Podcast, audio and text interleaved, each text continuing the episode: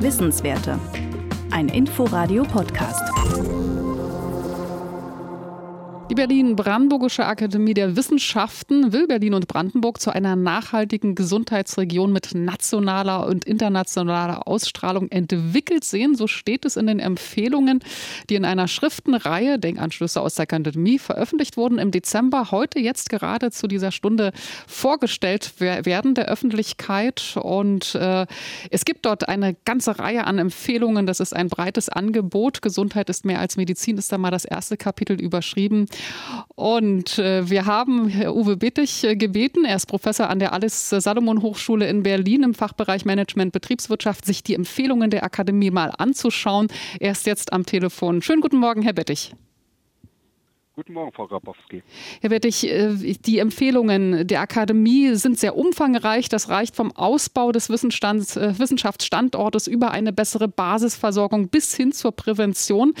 Ist da jetzt alles abgedeckt oder haben Sie Lücken entdeckt, blinde Flecken?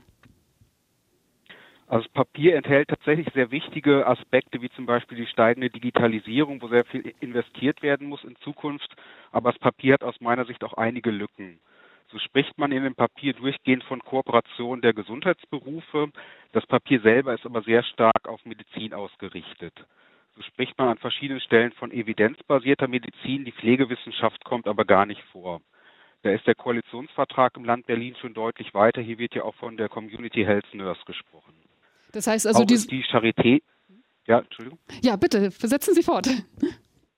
Ähm, auch die Charité ist ja sehr stark im Fokus, zum Beispiel bei der Generierung von Daten. Da würde ich aber eher starke Gesundheitsämter sehen. Also aus meiner Sicht wäre es wichtiger, die Gesundheitsämter zu stärken, als die Charité weiter in den Fokus zu stellen. Und ein ganz wichtiger Punkt aus meiner Sicht, ähm, dass im Bereich der Forschung nur von Universitäten und außeruniversitären Forschungseinrichtungen gesprochen wird. Da fehlen komplett die Fachhochschulen, was besonders tragisch ist, weil hier gerade zum Beispiel die Therapieberufe oder Pflege ausgebildet werden. Äh, hat man Sie da gar nicht vorher gefragt, also was Sie empfehlen würden von den Fachhochschulen her? Ähm, wenn man sich die Zusammensetzung der Arbeitsgruppe anguckt, dann ist kein Vertreter der Fachhochschulen dabei. Das ist ja sehr stark von der Charité dominiert, von den Teilnehmerinnen und Teilnehmern. Das heißt also, äh, die Überschrift des ersten Kapitels, Gesundheit ist mehr als Medizin, wird schon nicht erfüllt.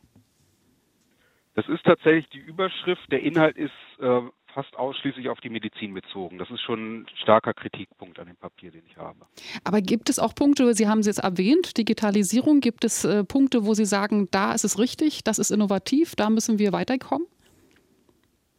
Ja, sehr innovativ ist der Gedanke, dass Gesundheit nicht separat politisch betrachtet werden soll, sondern in dem Kontext auch Mobilität, Verkehr, Wohn- und Energie mitgedacht werden soll. Ich glaube, das würde Berlin tatsächlich sehr gut tun und da könnte man auch Modellregion werden, wenn man das wirklich auch so umsetzt. Gut gefallen hat mir auch die Idee, ein Gesundheitskabinett äh, einzuberufen, um die Projekte, die benannt werden, anzuschieben. Da wäre ich dann sehr gespannt, wer da zu beteiligen ist. Und ganz wichtig ist auch die Kommunikation wissenschaftlicher Erkenntnisse zu stärken. Ich glaube, auch da kann Berlin Vorreiter sein, wenn man es schafft, die Ergebnisse der Forschung in dieser herausragenden Forschungslandschaft besser kommunizieren zu können. Wenn Sie jetzt so ein Fazit für sich ziehen, äh, dieser Empfehlungen, äh, sind Sie da jetzt eher enttäuscht oder sagen Sie, das ist eine Grundlage, auf der können wir diskutieren?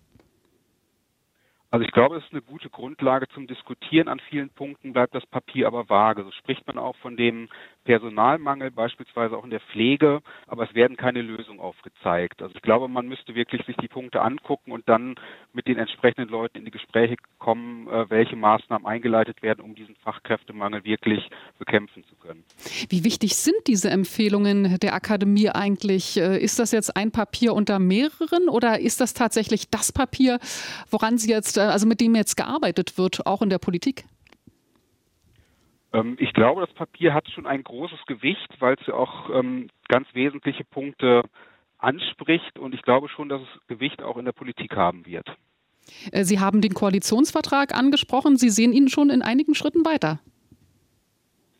Ja, insbesondere ähm, ist der Koalitionsvertrag an der Stelle weiter, dass eben nicht nur auf die Medizin fokussiert wird. Und ich glaube, das kann auch nicht die Zukunft sein, ähm, vor allem auch für die Region Brandenburg, die ja auch in dem Papier recht kurz kommt. Ich glaube, bei dem Ärztemangel, den wir gerade in ländlichen Regionen haben, kann die Lösung nicht sein, ausschließlich auf Medizin zu setzen, sondern wir müssen wirklich mit den Gesundheitsberufen zusammenarbeiten. Das könnte beispielsweise auch schon im Studium passieren. Auch das äh, spricht das Papier gar nicht an. Es gibt für mich keine wirklich sinnvolle Erklärung, warum zum Beispiel in Medizin- und Therapieberufen nicht gemeinsame Veranstaltungen im Studium durchgeführt werden. Es gibt ja keine Anatomie für Mediziner und eine Anatomie für Physiotherapeuten. Das ist ja inhaltlich unsinnig.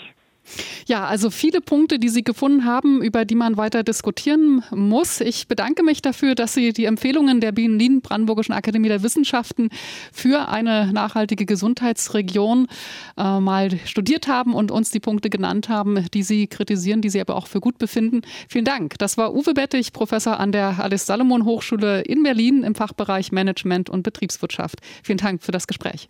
Ich danke Ihnen. Wissenswerte. Ein Podcast von Inforadio. Wir lieben das Warum.